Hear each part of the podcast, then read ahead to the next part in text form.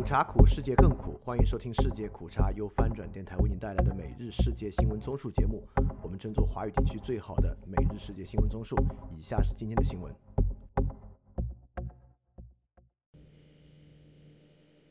以下是今天二月十九日的新闻。首先是巴以战争。巴西总统卢拉谴责以色列行动，称种族灭绝。巴西总统卢拉星期天指责以色列对加沙地带的巴勒斯坦人实施了种族灭绝，并将以色列的行动与希特勒灭绝犹太人的行动相提并论。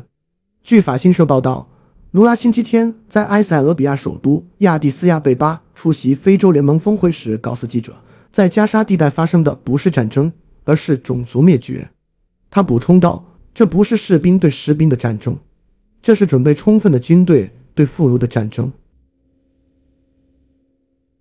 下一条新闻：以色列反对单方面承认巴勒斯坦国。以色列正式表明反对单方面承认巴勒斯坦国，并称任何此类协议都必须通过直接谈判达成。路透社报道，根据一份声明，以色列总理内塔亚胡星期天将这一宣言式的决定提交给内阁表决，获得一致通过。他在当天的内阁周会开始时说，在国际社会近期谈论试图单方面将巴勒斯坦国的概念强加给以色列之后。以色列做出了这一举措。下一条新闻：加沙地带医院停运受战斗影响。加沙和联合国卫生官员星期天说，受战斗、燃料短缺和以军突袭行动影响，加沙地带第二大医院纳赛尔医院已完全停止运作。纳赛尔医院位于加沙南部城市汉尤尼斯，此前是加沙南部仍在运作的最大医疗机构。加沙卫生官员说，目前医院内还有许多病人。但没有电力和足够的人力来为他们提供治疗。加沙卫生部发言人告诉路透社，医院已经完全停止运作。目前，医院内只有四组共二十五名医护人员在照顾病患。下一条新闻：以色列民众示威要求提前举行选举。以色列总理内塔亚胡星期六拒绝了提前举行选举的提议后，数千名以色列民众晚间在特拉维夫、海法。贝尔谢巴等城市举行示威游行，要求提前举行议会选举。综合路透社和新华社报道，自以哈战争爆发后，地区局势持续动荡。民调显示，誓言彻底铲除哈马斯在加沙势力的内塔亚胡正面对支持率急剧下降的情况。据悉，在特拉维夫的主干道卡普兰大街，游行者与警察发生了冲突。不过，此次的游行规模相较于2023年的反政府示威运动小得多，只有数千人参与。然后是中国新闻：中国自然资源部揭露国土调查弄虚作假问题。中国自然资源部公开通报2023年度国土变更调查专项督查结果，发现弄虚作假和调查不认真、把关不严典型问题合计十六起。据中新社报道，自然资源部星期天通报称，督查机构于二零二三年十二月至二零二四年二月对二零二三年度全国国土变更调查工作同步开展专项督查，聚焦耕地原物流出的真实性和准确性。在年度国土变更调查县级调查阶段，各督察局抽核图班一百六十七点八十三万个，实地督查了四百三十四个县，发现问题图班一点七万个。占抽和图班总数的百分之一。翻评没有民众和媒体揭露问题，成本是非常高昂的。下一条新闻：王毅呼吁中加重建信任合作。中共政治局委员、外交部长王毅强调，中国和加拿大应该重建信任，并呼吁加拿大为务实合作提供正面预期。中国外交部在官网上公布，王毅星期六在出席慕尼黑安全会议期间。应约会见加拿大外长乔利，王毅说，中加关系曾长期走在中国同西方国家关系前列，当前的困难局面不是中国愿意看到的。推动中加关系止跌回稳，实现改善发展，符合两国根本利益。下一条新闻：中国海警在西亚金海域开展执法巡查。在中国大陆国台办强调，西亚金海域根本不存在禁止、限制水域后。大陆海警星期天宣布，在西亚金海域开展执法巡查行动。中国大陆海警十八日在微博上宣布，福建海警局将加强海上执法力量，在虾津海域开展常态化执法巡查行动，进一步维护有关海域作业秩序，维护渔民生命财产安全。国台办早前强调，两岸渔民自古以来在虾津海域传统渔场作业，根本不存在所谓禁止、限制水域一说。大陆方面对台湾民众充满善意，但对台湾方面无视大陆渔民生命财产安全的行径也绝不容忍。下一条新闻：王小洪与匈牙利总理会谈深化合作。中国国务委员、公安部部长王小洪星期五与匈牙利总理欧尔班会面时说，中国愿同匈牙利一道深化政治互信，并希望双方在反恐、一带一路安保及执法能力建设等领域深化合作。据新华社报道，汪小红在匈牙利首都布达佩斯与欧尔班会面时说：“中匈两国传统友好，是经得起考验的好朋友、好伙伴。”汪小红也说：“中国愿同匈牙利一道落实好两国领导人重要共识，保持高层交往，深化政治互信，加强人文交流，拓展各领域合作，加强在国际和地区事务中沟通协作，推动中匈全面战略伙伴关系不断向前发展。希望双方在反恐。”打击跨国犯罪、一带一路安保及执法能力建设等领域深化合作，将执法安全合作打造成双边关系新亮点。下一条新闻，王毅强调与欧盟推进多极化。中共中央政治局委员、外交部长王毅星期五与欧盟外交与安全政策高级代表博雷利会面时说：“中国愿同欧盟一道推进平等有序的世界多极化。”中国外交部在官网上公布。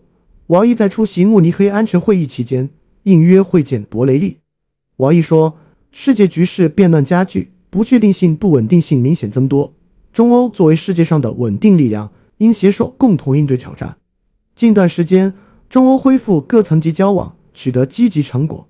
翻评：如果我们还在不断强调多极化，实际上这就是反美的另一个说法而已。外交局面可能还无法改善。”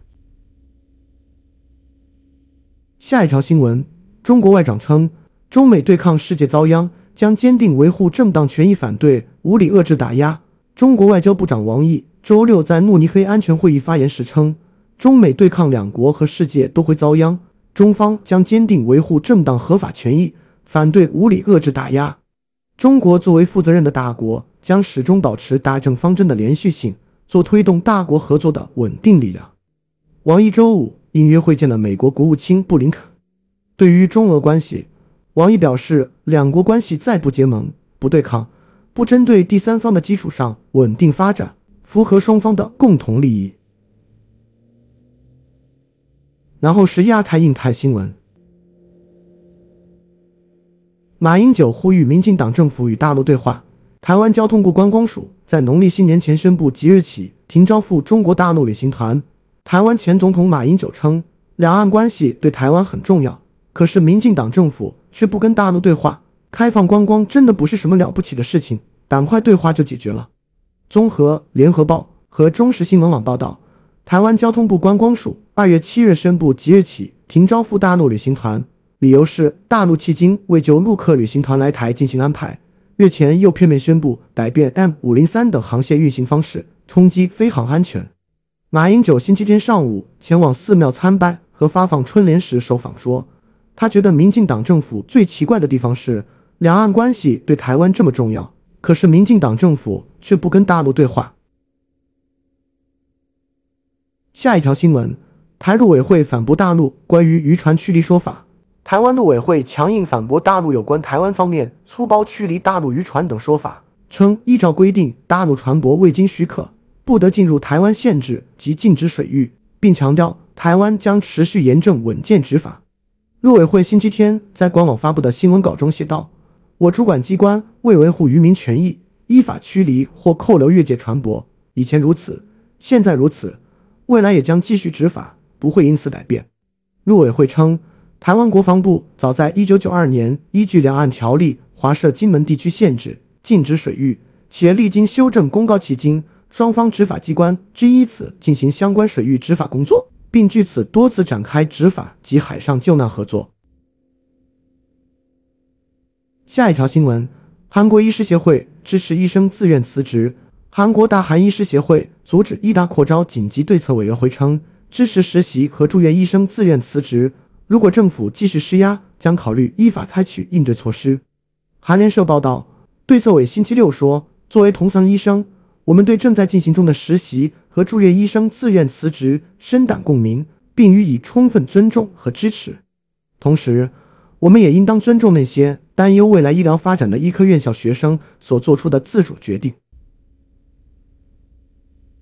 下一条新闻：台积电日本熊本工厂将试产。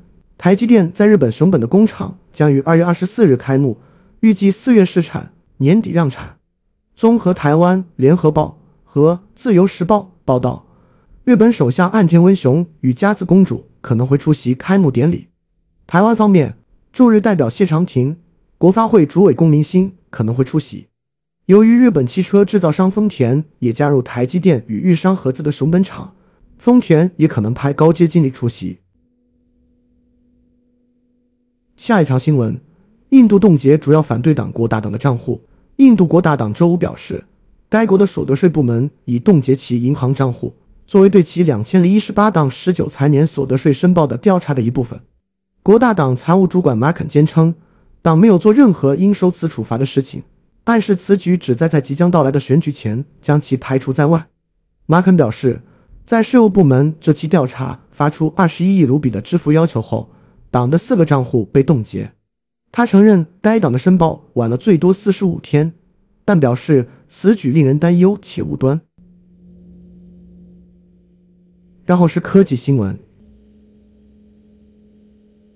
：AI 工具 Sora 引发艺术家担忧，保证能从简单文字指令。制作短视频的新人工智能工具引发艺术家和媒体专业人员的担忧和疑问。ChatGPT 创建者、开放人工智能和影像制作商 DALL-E 星期四说，正在测试 Sora 文字到视频制作模型，让用户用简单提示制作逼真的视频。这家旧金山初创公司说，Sora 能够用多种角色、特定动作类型以及主题和背景的准确细节来制作复杂场景，但依然有局限，比如可能混淆左右。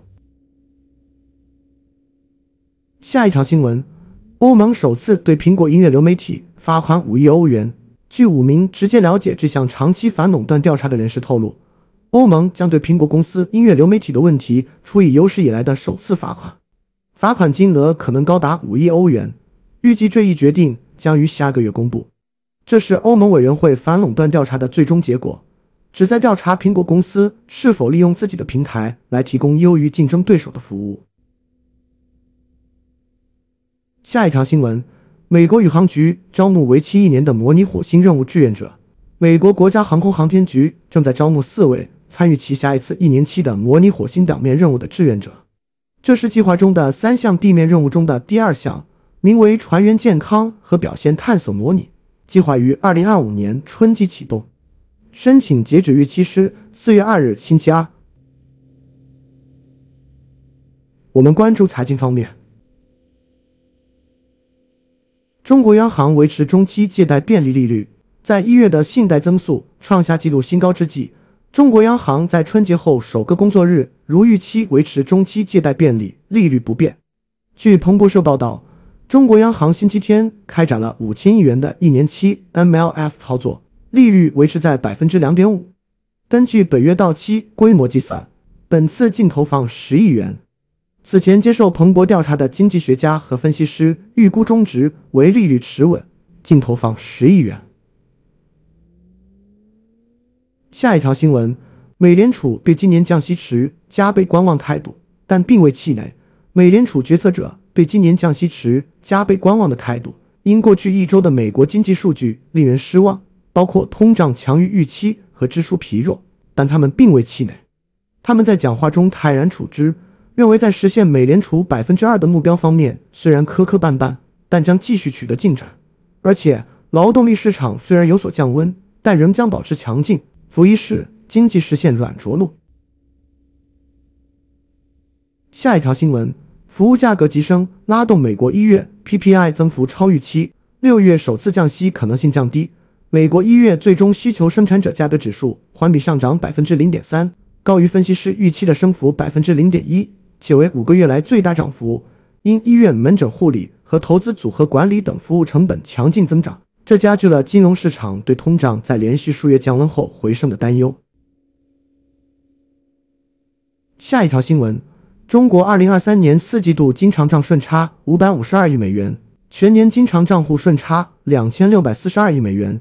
中国国家外管局周日公布初值数据显示，二零二三年四季度经常账户顺差五百五十二亿美元，全年经常账户顺差两千六百四十二亿美元。翻平，二零二一年经常账户顺差为三千一百七十一亿美元。然后是俄乌战争。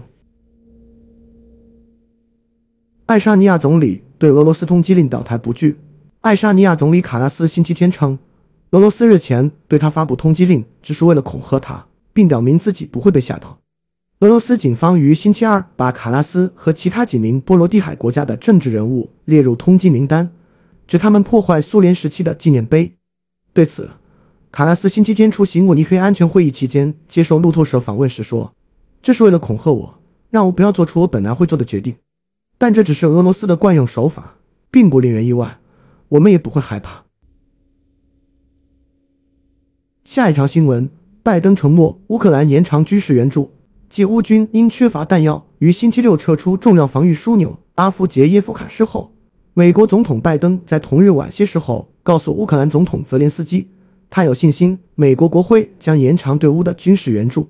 综合法新社和彭博社报道，拜登在德拉瓦州向媒体说：“我今天下午与泽连斯基通了电话，让他知道我有信心，我们将获得这笔援助款项。”拜登说：“美国国会议员不通过提供给基辅当局的军事援助，会是荒唐和不道德的。”他还承诺：“我将为乌克兰竭力争取他们所需的弹药。”下一条新闻：纳瓦尔尼母亲未能领取遗体。俄罗斯反对派领袖纳瓦尔尼星期五在狱中突发身亡后，他的母亲至今未能领取他的遗体。其他反对派人士指责俄当局拒绝交出遗体是为了掩盖谋杀痕迹。综合英国广播公司和法新社报道，纳尔瓦尼的母亲纳瓦尔纳亚被当局告知，只有在完成纳瓦尔尼的尸检后才会归还他的遗体。二月十六日，四十七岁的纳瓦尔尼在北极圈流放地的监狱中散步后。陷入昏迷，随后离世。下一条新闻：美大使访问纳瓦尔尼临时纪念地。美国驻俄罗斯大使林恩·克雷西星期天访问了莫斯科的阿里克塞·纳瓦尔尼的临时纪念地，向这位星期五在遥远北极流放地死亡的俄罗斯反对派领导人致敬。特雷西在社交媒体 X 上的声明中说：“我们今天在索洛维茨基石碑。”向纳瓦尔尼和俄罗斯政治压迫的其他受害人致哀。我们对纳瓦尔尼的家人、同事和支持者表示我们最深切的哀悼。他的力量是感召的榜样，我们缅怀他。克雷斯并向这座反对政治压迫的石碑献花，这里已经成为纪念纳瓦尔尼的主要场所。警方在莫斯科另一个纪念苏联时期压迫的临时同志纪念碑“悲伤之墙”加设了围栏，以阻挡悼念的民众。下一条新闻：乌外长库列巴讨论和平前景。乌克兰外交部长德米特罗·库列巴周六表示，他在慕尼黑安全会议上已与中国外长讨论了基辅与俄罗斯近两年战争的和平前景，这是加强乌克兰与北京关系的长期努力的一部分。库列巴在社交媒体 X 平台上表示：“我会见了中国外长王毅，讨论了双边关系、贸易以及恢复乌克兰公正持久和平的必要性。”库列巴说。他向王毅谈及乌克兰举办全球和平峰会的计划，瑞士已同意协助举办。他说，两人一致认为有必要保持乌克兰与中国各个层面的接触，并继续对话。下一条新闻：丹麦将向乌克兰提供所有炮兵装备。丹麦首相弗雷德里克森宣布，丹麦将把所有的炮兵装备转交给乌克兰，并呼吁欧洲国家向乌克兰武装部队提供弹药和防空系统。因为他们现在更需要这些。乌克兰新闻社报道，在慕尼黑举行的第七届乌克兰午餐会上，该午餐会由乌克兰维克托平丘科慈善基金会组织。丹麦首相表示，慕尼黑安全会议的辩论中缺乏将乌克兰立即需要的武器转移的紧迫感。弗雷德里克森表示，欧洲领导人经常提到生产问题是增加供应的障碍，并且现在正在开设新的国防企业，以应对未来的前景。最后是世界其他新闻：特朗普新运动鞋发布几小时内售罄。美国前总统特朗普星期六在费城发布的金色高帮运动鞋，在发布后几个小时就销售一空。据美国新闻网 Axios 报道，这款名为“永不投降”高帮运动鞋的鞋子售价三百九十九美元，是竞选活动上推出的三款鞋子之一。特朗普星期六发布这款运动鞋时说。我只想告诉你们，我想做这件事很久了。下一条新闻：金砖国家未来十年百万富豪激增。根据最新报告，金砖国家的百万富豪人数将在未来十年大增，成为财富增长幅度最大的国家集团。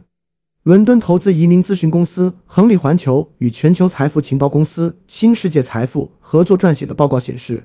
金砖国家的百万富豪未来十年预计将激增百分之八十五。相比之下，七国集团的百万富豪增幅为百分之四十五。